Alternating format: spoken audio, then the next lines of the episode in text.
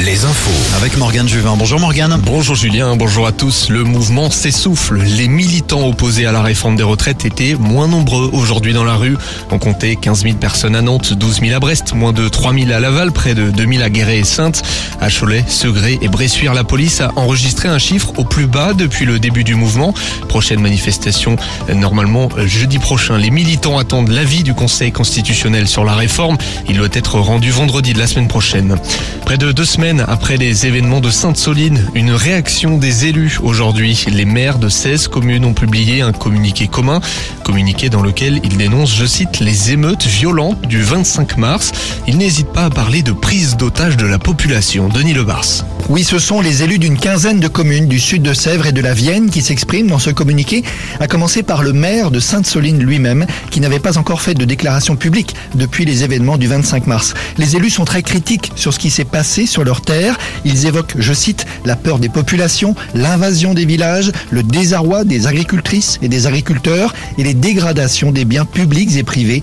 Ils rappellent par ailleurs que les manifestations étaient interdites et déplorent justement que des élus aient participé à ces manifestations. Merci Denis. Au volet justice, un arrière-gauche du SCO d'Angers condamné pour agression sexuelle. Ilyes Chetty a écopé de 4 mois de prison avec sursis. Le joueur de 28 ans a reconnu avoir mis une main aux fesses d'une jeune femme en boîte de nuit début décembre. En parallèle, son président Saïd Chaban sera jugé début juin pour blanchiment en bande organisée. Il sera également jugé pour exercice illégal de la profession d'agent sportif. Du côté des sorties, M est ce soir au Zénith de. M que l'on retrouvera le 31 juillet au festival Vendéen Viens dans mon île à l'île Dieu. La billetterie a ouvert ce matin et nous retrouverons également le rappeur Roméo Elvis ou encore Deluxe. Fin des festivités le 4 août. Alouette, la radio partenaire de l'événement. Les 24 heures du Mans remettent des places en vente pour son édition 2023 prévue début juin. Des milliers de places seront disponibles mardi prochain à la réservation à partir de 9h. Seule condition pour obtenir ces places, être sartois. Prudence tout de même, ces places seront réservées mais pas confirmées.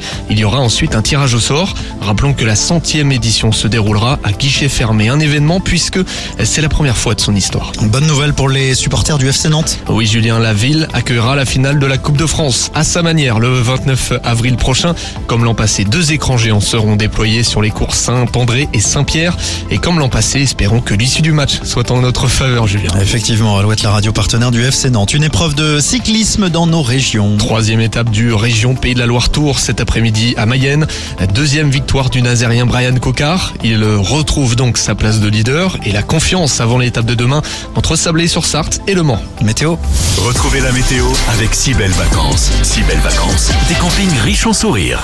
Avec le retour d'un temps calme demain dans l'ensemble du Grand Ouest. Nuages et éclaircies seront la tendance toute la journée.